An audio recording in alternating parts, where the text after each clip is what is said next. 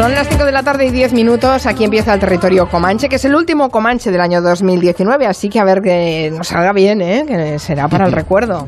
Bueno, eso corresponde a los, a los comancheros, a Nuria Torreblanca, que está aquí a mi lado, y a Miki Otero también. Hola, muy buenas. Qué responsabilidad, ¿eh? Vamos a hacer el último Comanche del año. Ay, ay, ay, y en San Sebastián de los Reyes, dos amiguitos. Máximo Pradera, buenas tardes. Hola, buenas tardes. Lorenzo Caprile, ¿cómo estás? Los cuatro pringadetes.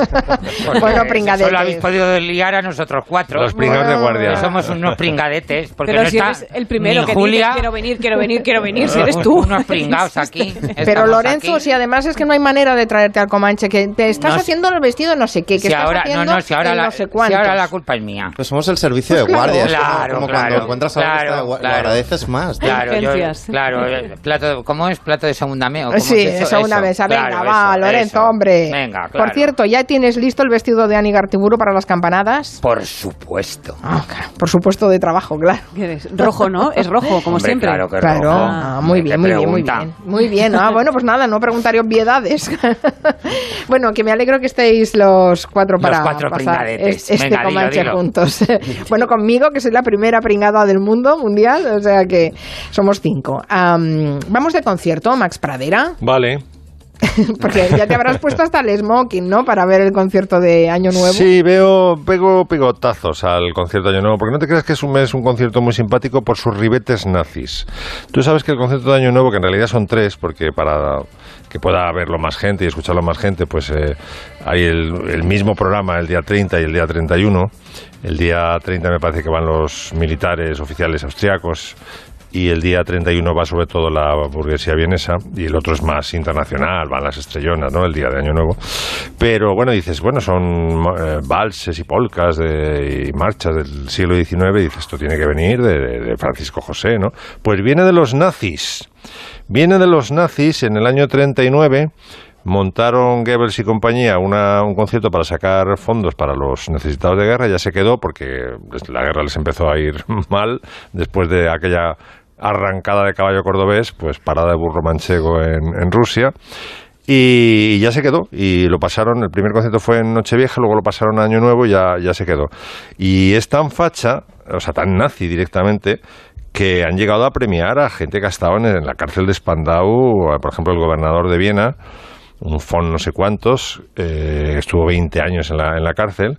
En el año 39 le dieron la máxima condecoración de la Orquesta de Viena, de la Filarmónica de Viena, el- luego fue a la cárcel por nazi, sale, dice, ay, que he perdido una medalla, que he perdido una medalla, y dice, pues toma otra. En el año 62 le volvieron a dar otra, es decir, bueno, ya está bien. me- me has hundido Que- toda la mística, Max un Pradera. Yo que soy de las que pone el concierto lo Año sé, Nuevo y ya. ahora que ahora lo miraré mal. A ver, no, Claro. está, está bien, es, eh, es, es un espectáculo divertido y el humor, pues aunque muy previsible, mola, no sé. Es humor austriaco, que- ¿qué quieres? Ya. Sí, pero bueno, que... que- Esa euforia austriaca, si- cuando la sientas, remontar siempre sospechas. Bueno, ¿y este año hay alguna novedad que tú conozcas? Bueno, lo, el- eh, sabéis que el, el letón anterior, eh, eh, que se llamaba, bueno, ahora me vendrá, uno que había nacido en Riga, fallecido hace dos semanas y le ha sucedido otro, otro letón. Esta costumbre de invitar a eh, directores extranjeros, pues viene de como de los años 80, porque antes siempre era Boskowski, me parece, siempre había un, un. Y entonces, como el año que viene es un aniversario de Beethoven, que no me preguntéis cuál, pero... vamos, es- 250 años del nacimiento. Exacto, es el pues, año Beethoven, es- 2020. Es, eh, efectivamente. Y entonces, pues han puesto en estas. de La parte más kitsch, estarás de acuerdo conmigo, Lorenzacho. La parte más kitsch de todo el concierto de Año Nuevo eh, son la- los grabados con los ballets. Sí, eso, Eso es más un cursi poco que, cursi. es más cursi que un repollo con un, la año, un año el vestuario lo diseñó Valentino. Y, yo que no era el mejor Valentino, pero bueno. Siempre, siempre. No se esmeró. Este año el coreógrafo es un español, bueno, podemos sacar pecho, pero bueno, va a ser cursi. Entonces han elegido para acompañar el ballet las contradanzas de Beethoven, que son unas danzas que él compone nada más llegar a Viena para abrirse paso en los salones de la Redutensaal, que era es la sala de, de los bailes de disfraces del Palacio de Hofburg, una cosa que venía de María Teresa de Austria. Y bueno, pues van a, va a ser Beethoven el protagonista. Ahí estamos oyendo las contradanzas.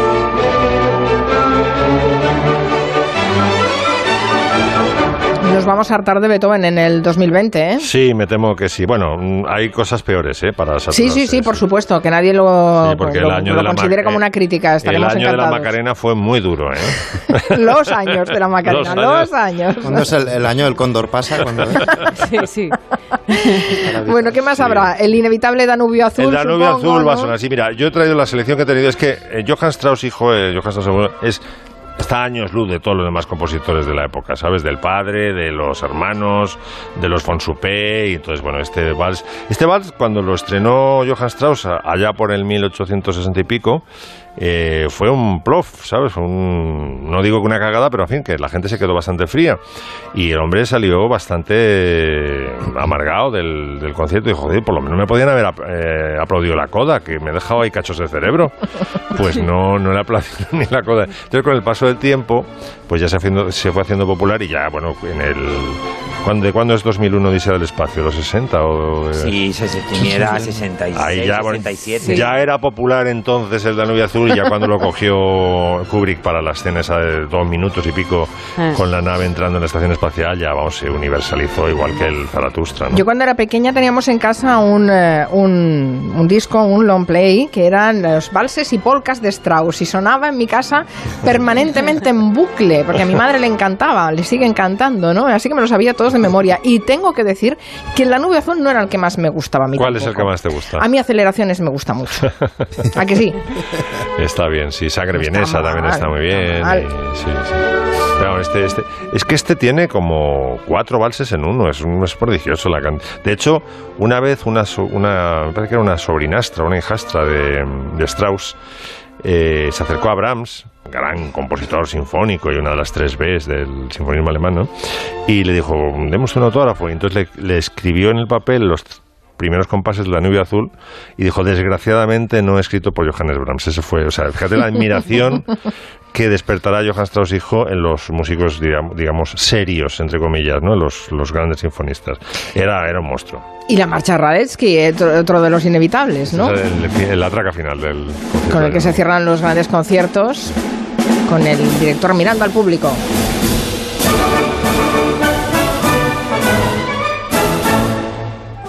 Esta es la parte más graciosa del concierto, porque claro, el director dirige al público. Claro. Y entonces es muy gracioso, pues... El gag, ¿no? Es el gag, sí, efectivamente, porque hay, hay, hay una parte que hay que aplaudir pianísimo o más piano, luego hay que dejarse ahí las... Hay que hacerse sangre en las manos aplaudiendo, y luego hay que patear también, en fin, es un, toda una dirección de orquesta. Y esto es una marcha que le encargó, le encargaron a- por la victoria de Radetzky y ahora va a intervenir Caprile con Gran Tino después de que derrotó a los italianos en Custoza. Cuéntales a los comancheros lo que fue la dominación austriaca en el 19 y principios del 20, Caprile. Fue peor que la española. No, hombre, ¿qué dices? Fue peor que la española, Para más nada, cruel. para ¿Y nada. Silvio Pellico? ¿No has estudiado a Silvio Pellico? Para nada. De, del- para nada. ¿eh? ¿Y le mie prigioni? No estoy, no estoy de acuerdo contigo. No, que fue peor la española. Don Rodrigo. No, tampoco estoy diciendo eso. Fue, fue horrible porque, porque los consideraban sangre sucia los italianos y llegamos aquí la, la, ra- la- la aristocracia superior, la raza superior y entonces los gobernaban como si fueran esos sangre sucios de Harry, Potter, ¿no? Fue una dominación muy cruel. ¿Cuántos años tiene tu hijo Miki?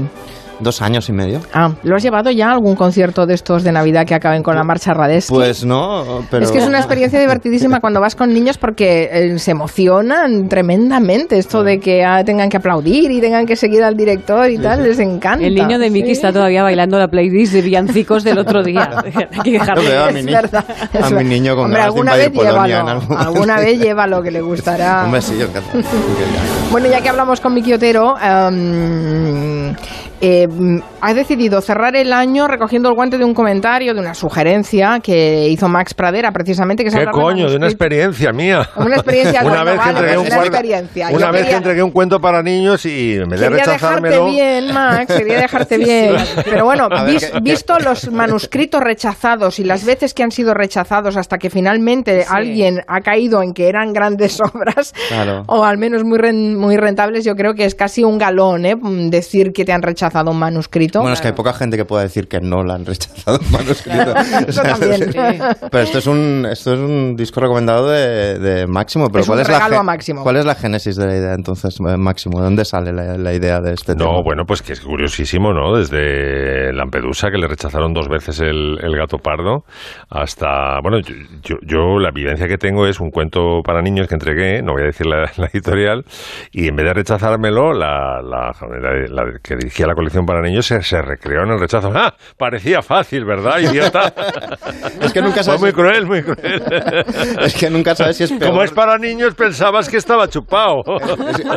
Es como, cuando- como unas calabazas, es decir, nunca sabes si es peor que te engañen, que te digan la verdad, que, que sean muy No, protocolarios, que es no, que se peor- pongan es peor que te imaginativos. engañen. Pues eso, eso Es es peor que te horrible. engañen. Sí, ¿tú crees que es peor que te engañen? Vale, vale. No, además está la cosa esta que realmente yo creo que, que el enviar una carta a una editorial, es decir, espera, esperas la, la carta de una editorial como, como se envían de niño las cartas de Reyes prácticamente, pero hay el consuelo este, el consuelo de que, de que todos los grandes autores de, de la historia han recibido rechazos y algunos de ellos muy severos.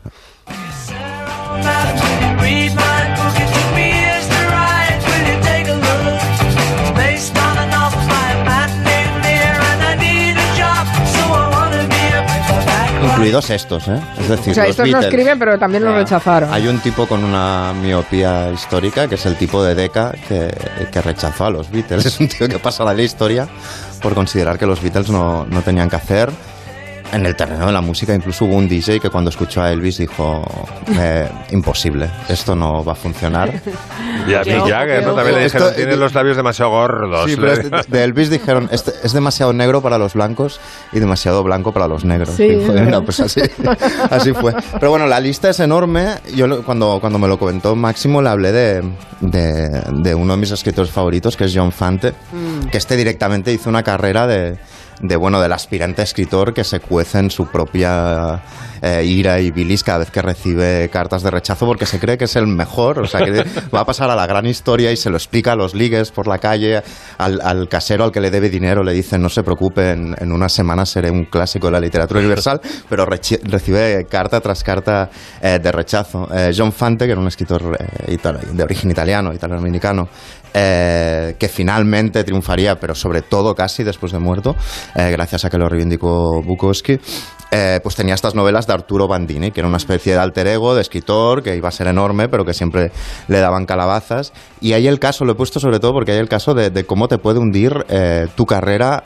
Adolf Hitler, es decir, ¿Cómo? en, su no- en una de sus mejores novelas, que es la, la- la- digamos la que, la que lo hará famoso finalmente, que es As de Dust, Pregúntale al polvo, hay un momento en el que el narrador dice, guerra en Europa, un discurso de Hitler, jaleo en Polonia, paparruchas, la mierda del Hitler este eh, no es más importante que mi libro, nadie recordará a Hitler en el futuro, eh, todos recordarán mi, libro hasta el último momento en que se muera, cuando estén en la cama a, a punto de soltar el último suspiro, sonreirán al- al, al, al recordar mi libro. Esto lo, escriben en el libro, ¿vale? Entonces, el libro lo vende a la editorial, es decir, el libro lo van a publicar felizmente.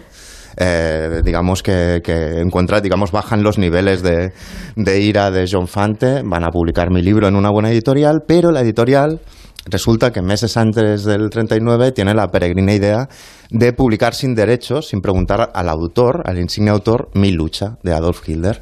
Entonces, al cabo de unos meses, cuando la editorial ya le ha dicho a, John Fante que va a publicar su libro, que van a meter una campaña de publicidad increíble para que triunfe y demás, Hitler eh, los lleva a juicio por los derechos de autor y se gastan tal dinero en el juicio, la, la editorial, en, en el juicio contra Hitler, es que parece una broma, eh, que se quedan sin dinero para promocionar el libro de John Fante. O sea que puedes fracasar antes de que te publiquen y luego cuando te publican Por finalmente favor, puedes qué seguir desastre. fracasando. Pero vamos, hay ejemplos eh, mil y de libros que han vendido mucho. O sea, las, las crónicas de Narnia tuvo oche- 800 negativas de editoriales. No, ¿sí? Sí, sí, sí, sí. sí.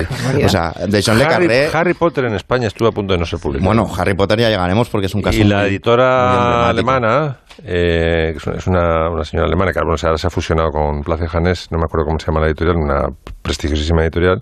Salamandra. Salamandra, efectivamente, Mm, cuando la, la lectora le dijo, oye, esto son, son paparruchas, son, son una niñería. Y dijo, a ver, trae para acá porque ya tenía, está no era todavía el boom, ¿no? Que era, ¿no? Dice, oye, esto está muy bien. Y efectivamente es que Harry Potter está muy bien escrito. Bueno, no, y, y ya llegaremos a los problemas que tuvo la, la autora en su momento. Pero vamos, yo qué sé, de Kipling, por ejemplo, el editor le dijo, sencillamente, no sabe usted usar el inglés.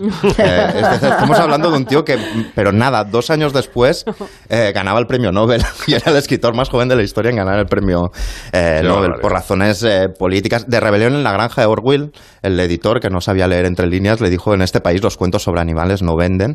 También tuvo problemas para Otro, otro Haga- visionario. sí. un- hay un- está, está plagado de, vi- de de visionarios, ¿no? Agatha Christie estuvo cuatro años buscando editor y ahora ha vendido cuatro mil millones de ejemplares, es decir, a un nivel Shakespeare prácticamente de, de ventas.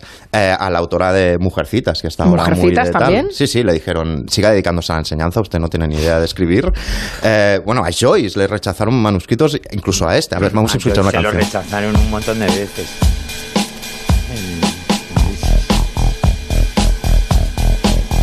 Ver, con este fondo leeré el inicio de esta novela. Años atrás, con poco o ningún dinero en mi bolsillo y nada en particular que me interesaba en tierra, pensé que podría navegar por algún tiempo y visitar la parte acuática del mundo. Llega este, este trozo de novela a un editor y dice, vaya mierda, no lo publico. Es el inicio de Moby Dick.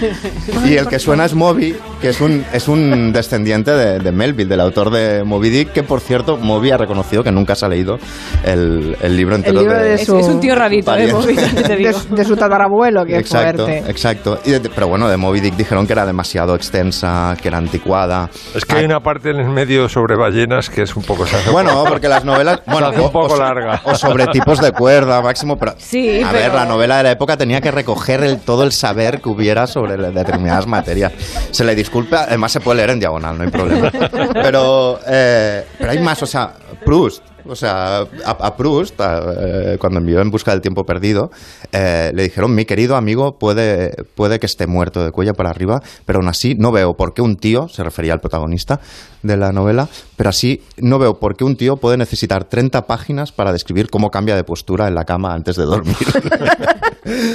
y bueno, 20 años de, de escritura a la basura. El tío, ahora que se habla mucho de autoeditarte y tal, y publicarlo en Amazon, o sea, Marcel Proust puso de su bolsillo para, para publicar En Busca del Tiempo Perdido. De hecho, empezó a funcionar en, en la segunda. Y como decía Máximo, aquí también... presento a mi rata Scabs. Patética, ¿verdad? Sí, un poco. Fred me enseñó un hechizo para hacerla amarilla. ¿Quieres verlo? Sí. O sea, esto no habría pasado nunca, que es Harry Potter conociendo a Hermione en el expreso de Hogwarts, si no hubieran publicado Harry Potter en un primer momento. Y J.K. Rowling también la rechazaron en 12 editoriales. La tía estaba en unas condiciones económicas eh, muy difíciles. eh, se mudó a Edimburgo porque había más ayudas, digamos, para, para salir adelante. Y escribió Harry Potter en, en un café, que ahora, una cafetería, que ahora es muy conocida. Yo fui, cuando estuve en Edimburgo, fui.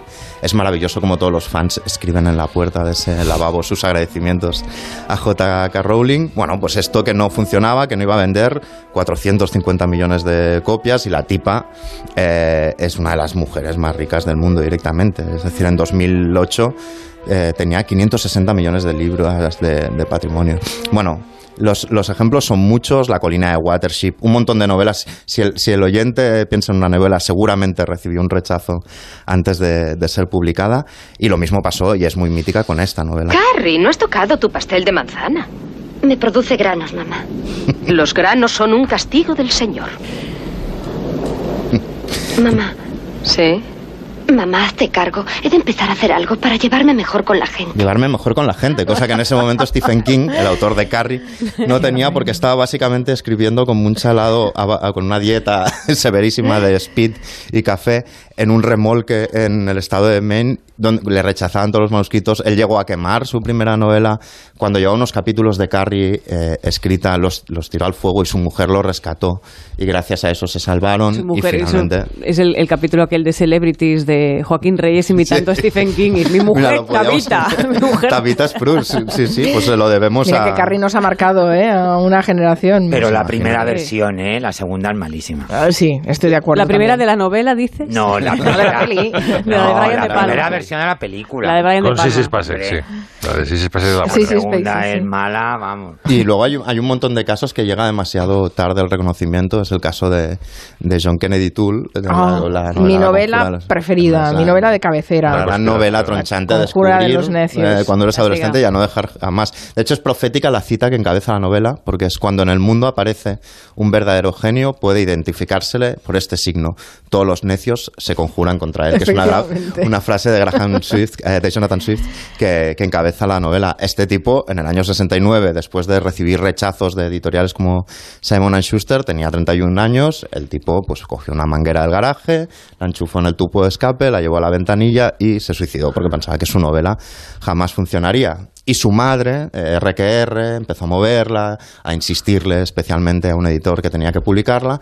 Y cuando finalmente Tardó se 20 publicó- años en conseguir que se publicara. Pero se publicó y unos meses después, en el año 81, recibía el premio Pulitzer, en Francia el mejor libro extranjero, y bueno, y básicamente que es una novela eh, que todas las generaciones aún ahora Mm. leemos, digamos, sobre todo como rito casi adolescente. Yo, yo digo que con esta novela se hace la prueba del algodón de la gente. Dice, ¿te gusta la conjura de los necios? Porque la mitad de la gente dice que le encanta y la mitad de la gente dice que no, no le gusta nada. Bueno, es que le decían a él, es una novela que no va sobre nada, ya, pero es ya, que... pero es, Pero pasa es- todo. es- ese nada, ese nada yo, es como yo cuando- lloro de la risa cada Claro, vez que la releo, por Dios. En Es que ese en nada que hay le humor, dijeron, en a cuanto tú hay humor parece que todo. sea barata, ¿no? Es como las comedias, que no puede haber una gran película que es una comedia. Pues sí, Claro. Igualdad sea lo loco es una obra maestra. Bueno, es como y la conjura dicen- de los necios es otra obra maestra. pero Una como- obra maestra. Como Eso es. tiene, como tiene humor dentro, dice, bueno, sí, es que esto es segunda fila. Es como cuando dicen, bueno, es divertida, como, como si Exacto. dijeras, es Sí, buena la exacto. fotografía, ¿no? Bueno, no, pues no es eso. Y evidentemente esta novela que le decían a él cuando la rechazaron no va sobre nada, bueno, cuando le preguntas a alguien qué te pasa y te dice nada, es que le pasan muchas cosas, ¿no? O sea, detrás del nada hay mucho material literario. Y luego está, por ejemplo, Lolita de Nabokov. También. Le dijeron, le dijeron directamente, es nauseabunda incluso para un progresista, para el público será repugnante, no venderán nada y hará un daño inmensurable a su reputación. Recomiendo que la entierre bajo una piedra durante mil años. Le dijeron a, a Nabokov. Esta novela acaba saliendo eh, en una editorial erótica francesa, como sabemos, y ahí como empieza su recorrido. Y luego una de mis favoritas, que también tuvo problemas, a Scott Fitzgerald, le dijeron del Gran Gatsby. Tendrías un libro mm, decente eh, si, prescindiera- si prescindieras de ese personaje que se llama Gatsby. Este fue, este fue el, que no el sea- gran consejo que le Por lo menos que no sea grande. Y míralo ahora. Cómo Ay, funciona. señor. Bueno, bueno, yo creo que necesitamos una pausa para recuperarnos de todos estos necios que se conjuraron en Es su una- eh, momento. ahora sabemos que, que, bueno, hay que poner buena cara al mal tiempo. Nada, porque al sigue, final, sigue, mira, con, con la- sigue con los cuentos infantiles, Max. No, no, desfa- no desfallezcas. Eh, una pausa. En Onda Cero, Julia en la Onda, con Carmen Juan. ¡Hala! Todos de compras navideñas. Si es que vais como locos. Antonio, ¿Qué? toma un cupón extra de Navidad de la 11 para la leche. ¿Leche? ¿Qué leche ni qué leches? Esa, esa mala leche. En Navidad nos encanta repartir.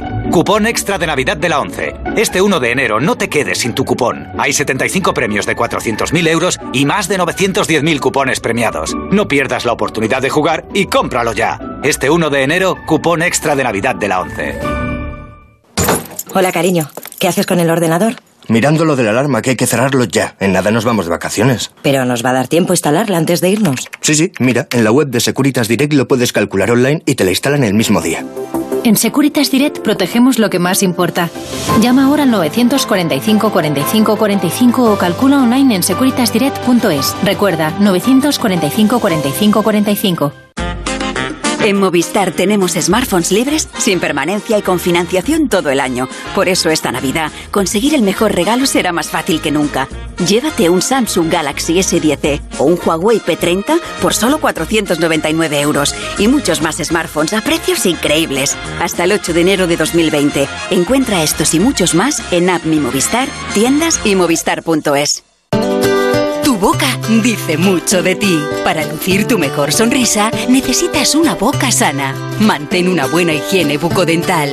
Visita al dentista con regularidad y no esperes a que te duela. Solo así tendrás tu mejor selfie. Es una recomendación del Consejo General de Dentistas de España. María descolgando el teléfono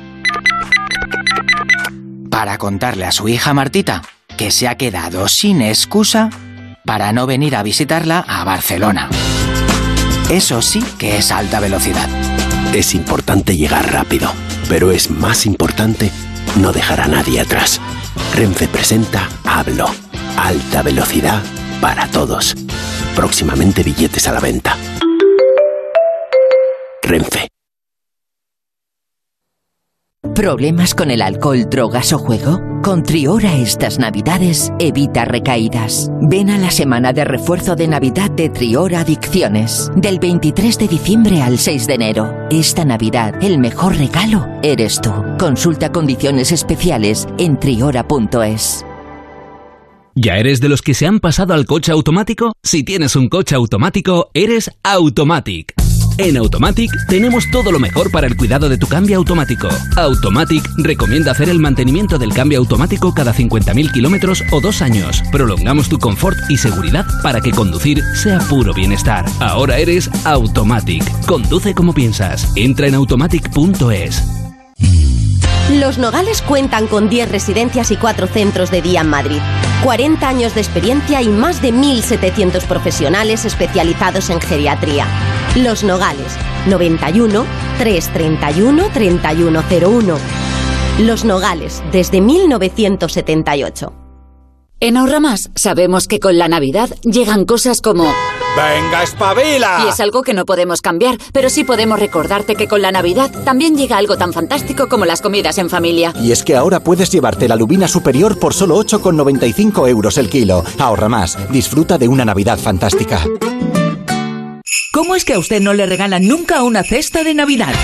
En Muebles Adama, por la compra de uno de nuestros artículos seleccionados, le regalamos una cesta de Navidad con jamón incluido. Muebles, colchones, sofás, los mejores precios de Madrid en Muebles Adama. Calle General Ricardo 190 o mueblesadama.com.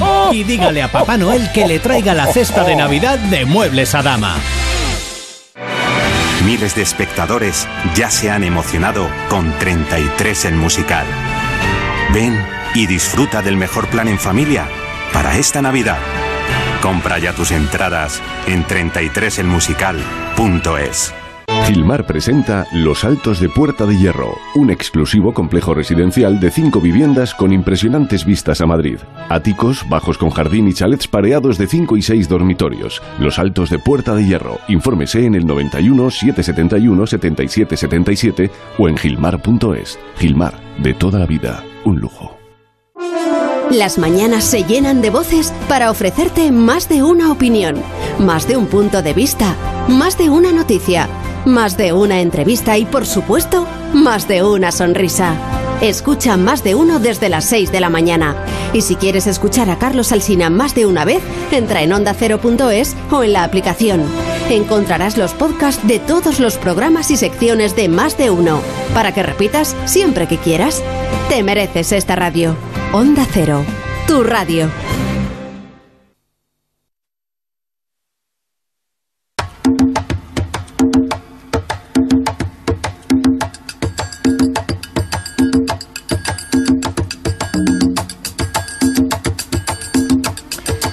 Nos dice a través de Twitter eh, Bran La Torre, dice, Máximo Pradera nos podría explicar un día el uso de los números y letras en la música clásica y en las obras. Por ejemplo, eh, BWV 147 de Bach. No sé si lo has hecho Bach, el Werke, Comanche. Versailles, sí. Eh, ¿Lo has hecho alguna vez? Sí, ¿no? Catálogo de las obras de Bach, sí. Bueno, cada, cada inicial eh, tiene su porqué. Sí, Mozart tiene otro, el Kegel, el catálogo Kegel. Depende de la, de la persona que se haya encargado de clasificar y ordenar la obra de cada compositor. Bueno, algún día lo refrescas para los oyentes que no lo pillaron ese día, que no fueron a clase ese día. bueno, estos son eh, días de vacaciones para muchos. eh, si tienen días libres, no como Lorenzo Caprile, que siempre está trabajando últimamente. Bueno, ya si, está tienen- bien, ¿eh? si tiene días libres puede ir a ver exposiciones. Va, venga, va, Lorenzo, no te enfades, va. Recomiéndanos unas que has visto. Pues recomiendo dos en Madrid, la que hay en el Museo del Prado, que digamos glorifica dos figuras maravillosas que por ser mujeres pues no han ocupado el lugar que se merecen, que se trata de Sofonisba Anguísola y Lavinia Fontana. Yo conozco más la obra de Sofonisba, sobre todo porque tuvo una vida de novela como dama de corte de Isabel de Valois, prácticamente pues medio institutriz de sus dos hijas. Eh, luego la casaron mm, por poderes con un ricachón de Génova y ahí conoció a Vanek, hizo su círculo literario. Mm, hizo también pues de agente medio espía, en fin, una vida muy, muy, muy, muy, muy rica y una retratista de primera línea que muchas veces sus cuadros los han confundido con los de Sánchez Coello, los de Pantoja de la Cruz. O sea que es una exposición que hay que ver. A Lavinia la conozco menos, también porque el tipo de pintura que hace a mí me gusta un poquito menos, es más mitológica, un poquito más cursilona pero los, los retratos de Sofonisba son realmente impresionantes.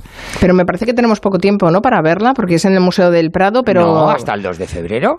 Hasta el 2 de febrero. Sí, ah, vale, vale. Yo pensaba que acababa antes. No, ah, no, vale. no, la que está a Perfecto. punto de terminar, que acaba el 12 de enero, Mm. es la que podemos disfrutar en la Fundación Mafre, en, en Recoletos, que bueno, pues es sobre Boldini y los pintores españoles. Eh, Boldini es uno de los grandes, grandes pintores italianos de principios de siglo, que vivió prácticamente toda su vida en, en París y es el pintor de la Belle Époque, pues estos dandis como Montesquieu o estas grandes cocottes como Cleo de Merode o grandes socialites, como se diría ahora, como la infanta Eulalia de Borbón, que es otro personaje a tratar en otro programa, o, grandes multi multimillonarias como Franca Florio, que yo he tenido la oportunidad de leer el epistolario, las cartas que se intercambiaron. Esta señora vivía en Sicilia, era una de las grandes fortunas sicilianas, y estuvieron como un mes escribiéndose para decidir el traje que ella se iba a poner cuando Boldini le hiciera el retrato. Un traje maravilloso de Worth en terciopelo todo labrado que se conserva ahora en, en, el- en la Galería del Costume, en los Uffizi, en, en Florencia. Y, y bueno, pues en ese círculo mm, conoció a un montón de españoles que en esa época vivían también en París, pues como Fortuny, Sorolla, Madrazo. Y bueno, pues la exposición trata un poco la, la relación que hubo entre estos pintores y las influencias que tuvieron los unos con los otros. Vale, pues la Fundación Mafre iremos antes y después sí, tenemos, después un, tenemos un poco más de margen para hacer la, la exposición del Museo del Prado. Gracias por la recomendación, Lorenzo. Nada, por Dios. Antes de que acabe el año, Nuria quiere destacar cuatro apuntes de lo que ha sido este 2019. Solo cuatro. Cua- No, dos. En realidad van Ah, a ser vaya. dos ahora y dos Estamos más tarde si da ¿eh? tiempo. De momento dos. Vamos a quedarnos con una serie que hace tiempo de la que estamos comentando cuatro cosas, pero no quiero acabar el año sin recomendarla. Lo que hacemos en las sombras. Cuando juntas a tres vampiros en un piso, obviamente se va a generar mucha tensión. En todos los pisos compartidos hay tensiones. Diego era un dandy del siglo XVIII. Mira, una taza fantasma. Vladislav es un poco pervertido. Esta es mi cámara de tortura. Deacon es como el malote del grupo. Yo debería pagar el alquiler, pero no lo hago. Hombre, invita a verla, ¿eh? Este esto, tráiler. Esto es un corte de la película, porque no teníamos una versión en castellano doblada de la serie. Pero es que esto parte de una película. Esta serie se- ahora se ha estrenado en el 2019, pero lo que hacemos en las sombras surgió como un falso documental en el que vimos algunos de los, creadores de The Flight of the Concourse, una serie que ya nos había gustado mucho en el pasado. Y lo que cuenta, primero la película y ahora la serie, es la vida de tres vampiros de aspecto joven y más años que Matusalén que están compartiendo piso. Esto es la película. La adaptación en televisión, en serie, la ha, la ha producido, la ha grabado HBO y son vampiros. Hay hombres y hay una vampira. Y eso ya, digamos que incentiva la cosa. La situación ya se vuelve todavía más divertida. También comparten la casa con un humano, que no es vampiro, pero es un vampiro energético, que es el peor de todos. Ay, sí. O sea, Madre mía, Todos qué los vampiros psicológicos, Yo ya me he perdido. No, no, no. ¿Tú nunca te has encontrado, Lorenzo, con alguien que no sabes por qué, a la que estás un rato con esa persona, te notas cansado. como flojo? Que roba fluido. Sí, Sí, roba energía. todos los días. Pues está rodeado rodeado de vampiros energéticos. Sí, sí. Estos O que sea, te, los- te chupan el wifi, o, sea, o te- o los, o los datos y de repente tu móvil más, más lento. Y es Sí, porque sí, te- lo tienes muy tenemos los vampiros, entonces los tradicionales que se van de discotecas, que se emborrachan también y lo que pasa cuando un vampiro se mama un poco es bastante divertido. La serie está muy bien y luego está el humano que es el peor, el vampiro energético de, de la casa que comparten, que está, está muy bien. Lo que hacemos en las sombras en HBO y, y ahora pues también creo que estaría bien destacar la separación de uno de los grupos más importantes del rock español. Hombre, sí, extremo duro. ¿Qué me dice después? Soy cretino y me tiembla los pies. A su lado me dice que no. Sí, sí, recordaremos 2019 por esta, por, por esta separación, sí. Recordaremos esto, sí, los fans del de Extremo Duro, bueno, están desde el 18 de diciembre que no viven en sí cuando anunciaron la separación del grupo, que son los extremeños más famosos de la música, sin duda, el grupo que ha marcado varias generaciones. ¿Pero qué ha pasado, Nuria? ¿Sabes algo de...? No, interno? no, no, que, bueno, hicieron Que un se han comunicado. cansado. Se- Sí, se no, han lo- secado. No, no, no se han secado, ¿no? Porque cada uno después va tirando su carrera en solitario, algunos, y otros se unirán a otras bandas, seguramente. Lo que pasa es lo que pasa en muchos proyectos de grupos, ¿no? Que, que bueno, que hasta un tiempo hay mucha compenetración, se lleva muy bien, pero llega un momento en el que, bueno, a- toca, por ejemplo, creo que lo que decían Em, no sé si exactamente el comunicado decía que lo más honesto era eh, recordar los años felices, que de momento, bueno, pues que cada uno va tirando por lo suyo, que ya no se siente la misma compenetración de toda la vida. claro, Son se desgasta. 32 años. La convivencia desgasta. Y 11 discos y que, bueno, ha llegado el momento de dejarlo en alto y separarse. Y ya Bueno, está. Y es- ahora la, la, la gira de... Aquí está la cosa. ¿Qué viene ahora? Este 2020 se van a a llenar estadios de todos los conciertos de despedida que van a ser, bueno, una gira gigantesca. Van a coincidir con los de los de José Luis Perales. Sí, es el mismo público, Que se seguro, va, sin se va, duda. pero no se va. Sí, sí, sí. Doblete. no, ahora ya hay movida hasta el grupo también Extremoduro están diciendo, por favor, no vayáis a la reventa y haremos más conciertos porque están están acabando con, con los tickets en Es que todas les va, a partes, ¿no? les va a costar irse, claro. Esto es como Claro. las visitas en el, Hombre. en el recibidor, que me voy. Bueno, Es que no, no se bueno, acaban si quieres de me quedo un café Hombre, más. es que han escrito para muchos la banda sonora de su vida con canciones como estas, O Payaso, Jesucristo García, Dulce Introducción al Caos. Y el día del anuncio de la separación, por ejemplo, Íñigo Errejón se fue corriendo hacia el Twitter y escribió Se separan extremo duro y se me vienen a la cabeza tantas canciones cantadas en común y tantos ratos. Fue banda sonora de mi adolescencia, pero siempre volvían. Toda una generación tenemos mil historias en las que sonaban ellos. Gracias. Hombre, a ver, es un grupo que consigue que la gente grite en los bares una lista de cárceles. Exacto. Y por ejemplo, de Correrá de la Mancha, un montón de sitios que yo desconocía, pero que gracias a la... Exacto, que gracias a ellos lo conocemos, ¿no? Anacleto Panceto en Twitter escribió: Última hora, Inés Arrimadas ofrece 221 diputados para evitar que Extremoduro se separe. Ah, porque es fan ella, es verdad.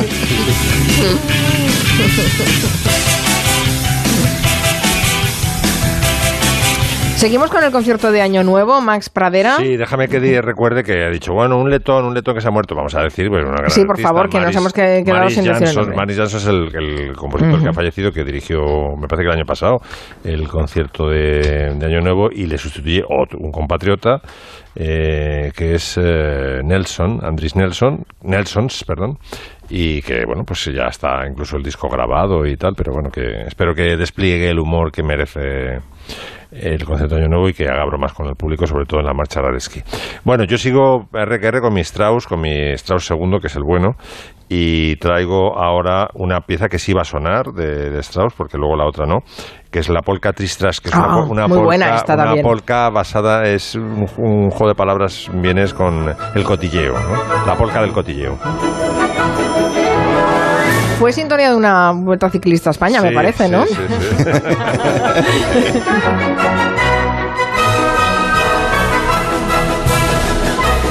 Yo soy más de polcas que de valses, la verdad. Sí, eres más, binaria que ternaria. puede- es tremendo lo que hace la televisión de todas con la música clásica, ¿eh? Bueno, la populariza, La- deja, deja. Yo no puedo, yo, yo no, yo a la Gioconda de, de la, a la ópera de la Gioconda de, no me acuerdo cómo se llama del italiano, eh, la, la- la llamo Sopas Nor. ¿Te acuerdas? Sopas. Nor. y la, la miel de la granja San Francisco también. ¿no? Amílcar de Ponchielli. De Ponchielli. Ponchielli, la Gioconda de Ponchielli. Fantasía primera. De fantasía primero, claro. Sí, sí, ahí estaba. La danza en las horas. Bueno, y ahora viene, esto seguro que vais a participar porque viene el origen del, del vals, que es el, eh, un baile muy campesino, bastante gañán, que es el Landler, y que aparecen sonrisas y lágrimas, y todos a cotillear de la baronesa y de María. Este es el vals, digamos, y ahora enseguida va a sonar el Landler para que veáis las diferencias. Este es el Landler, ¿no? ¿Os acordáis de la escena perfectamente todos? Está María bailando con uno de los hijos del Capitán Fontrap y a Fontrap ya le gusta Julie Andrews y dice, aparta, mocoso. y empieza a bailar con ella. Lo que pasa es que bailan un Landler eh, muy estilizado, es decir, muy edulcorado. Hombre, pues era muy de Hollywood, máximo. Exacto, pero es que el verdadero Landler se baila con botas de clavo, se sí. baila dando saltos Claro, claro. y dando patadas al aire. Claro. Y en- yo en Una peli romántica del año 60 y algo. Claro, y un puñetazo en el ojo también. Y es Es maravillosa. que tienes cada cosa, hijo. Es maravillosa esta escena, Lorenzo, porque es la primera vez que ya se muestran los celos de, de la De la baronesa. baronesa, de que era Parker. guapísima. Era guapísima. Yo, Vestida de hecho, por Helen Rose, maravillosa. en ese traje, un hombro sí, un hombro no. en mi infancia, yo era partidario de María y luego me hice partidario de Eleanor Parker. Yo también. Menuda bruja, No, María. bruja no. Perdona, pues ella buscaba pues colocarse. ¿eh? Esto yo- Era guapísima Pues Eleanor como Parker. todos, como todos.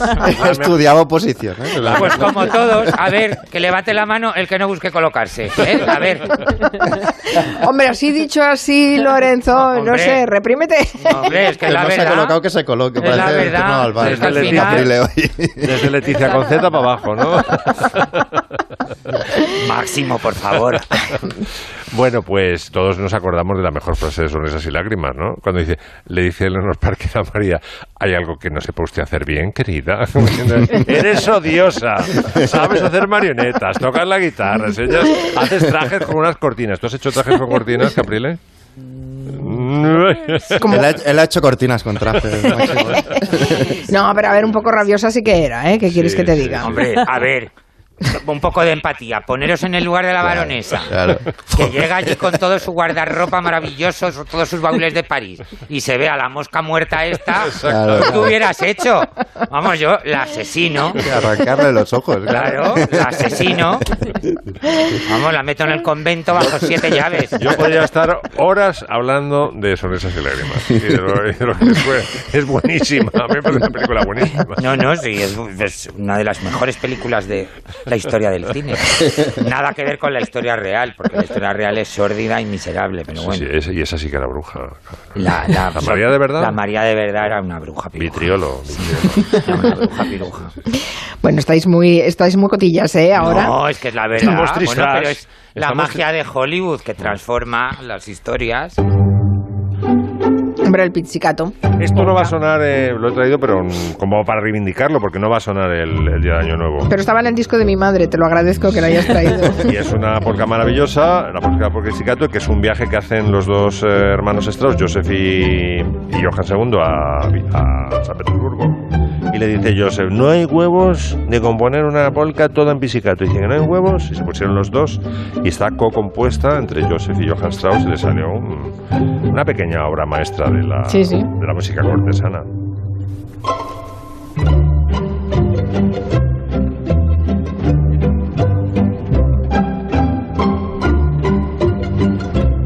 Hombre, en un ratito veremos, sí, del concierto de Año Nuevo.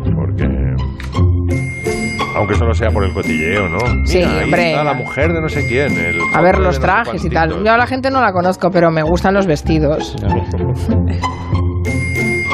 Ya se encarga el comentarista de decir, ¿no? Ahí el, el realizador nos está ofreciendo un primer plano de la baronesa, no sé cuántos, casada, como usted sabe. Van los dos últimos apuntes para recordar 2019, Nuria. Bueno, pues vamos con Wilco.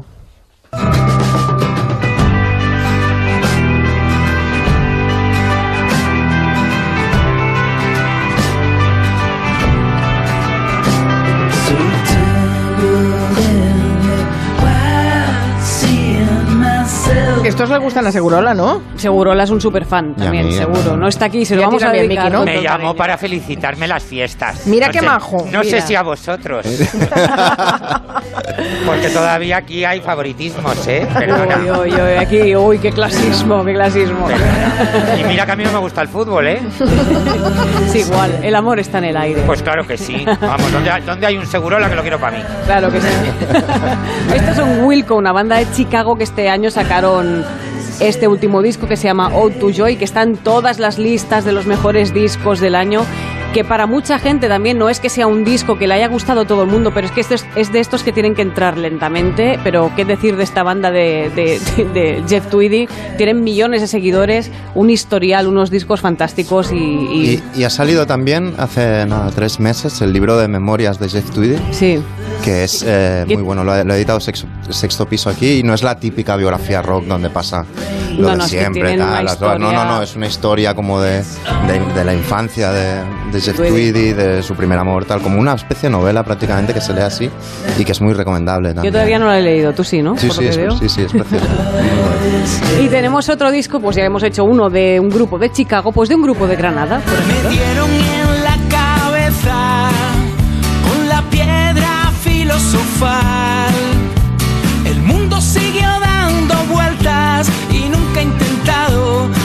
Saber más. Los Cero, los 091, que es un grupo mítico de Granada que, que ahora, a ver, la historia es que ellos empezaron, vamos, entre el 82 hasta el 96, luego se separaron y en el 2015 volvieron y este es el primer disco que publican después de juntarse otra vez.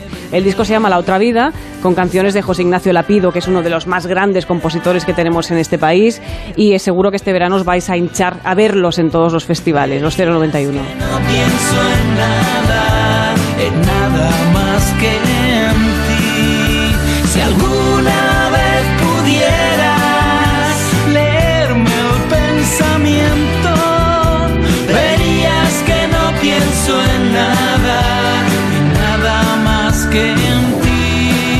¿Cómo se presenta el 2020? ¿Qué ánimos tenéis? Lorenzo, ¿cómo se presenta? ¿Dónde, Ah, ¿dónde vas a estar yo para saco novela, yo saco novela.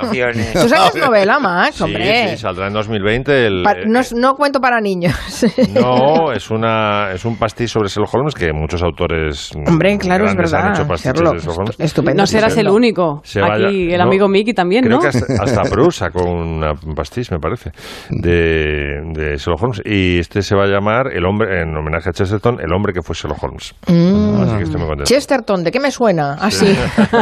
Siempre viene al gabinete con Juan Pero hay Manuel de una Prada. pista ahí, ¿no? O máximo. El hombre que fue Sherlock Holmes es que nadie es Sherlock Holmes al final. O, o no, no, no haré spoiler. El hombre que fue Ay, Sherlock Holmes ay, es ay, máximo. ay, ay, ay, ay, ay. ¿Tú también sacas libro, Miki, este año Yo también, 2020? yo también saco la, la, la nueva novela, vamos. O sea, que se ha hecho esperar porque me ha salido un poco... Tan rechazado. no, no, no. Estaba aceptado, estaba aceptado en un matrimonio... Estaba todo muy pactado desde el principio, pero a mí me ha dado por, por darle mimo y darle horas a la novela y se ha ido... La reescrito se ha ido y a- reescrito. se ha ido a- se ha ido- sí, más que reescribir, he ido añadiendo cosas y tal.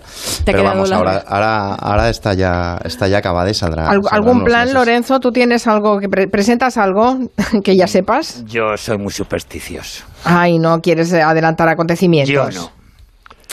Lorenzo vive buscando japoneses a los que venderle Caprile and Company. Ah, hombre, no, japoneses no, chinos, chinos. Los chinos, sí, porque está hasta las narices ya de coser y cantar. Como dice Raquel, coser y cantar, todo es empezar. Hombre, vaya, eso sí lo puedo anunciar, que vuelve Maestros de la Costura, eso sí lo puedo anunciar. Ah, hombre, bueno, pues claro, ya tienes, ya tienes una cita ahí con el 2020 interesante. Sí, ¿Cuándo no- vuelve, pues Maestros no de la sé si Costura? será a finales de enero, principios de febrero, pues como el año pasado. La tercera temporada y nada. Y no será que- broma, ¿no? Que me han chivado que eres bastante inocente, inocente. Sí, eso es mañana. Eso Vale. es mañana. ¿Vuelve inocente, inocente, la gala? Eh, sí, verás yo a soy Lorenzo. uno de los cuatro pringados, Bueno, como hoy. No, cuatro pringados tenía- hoy, pues cuatro pringados mañana. En Telepasión ya tenía cameos, Caprile, está en todos los Sí, lados. está en- que no paras, ¿eh? Es, es que te quejas, pero es que no paras, menuda agenda tienes. Es un influencer. Claro, debe ser. Igualito. una celebrity. es. Una celebrity. 26. Bueno, Torreblanca, y tú ponte a escribir ya, que mira, estos van sacando. yo ¿Y tú estoy en ello, ¿Y tu estoy en novela? ello. No tengo tiempo, pero estoy en ello, con la segunda novela. No me da la vida, se dice. No me da la vida. Es que le hacemos trabajar mucho aquí en eh, Gelo. bueno, feliz año a los que no os volveré a ver hasta enero. año que viene, ¿vale? hasta enero. Exacto. Un beso Venga, muy fuerte. besito. Adiós, Chao. besito.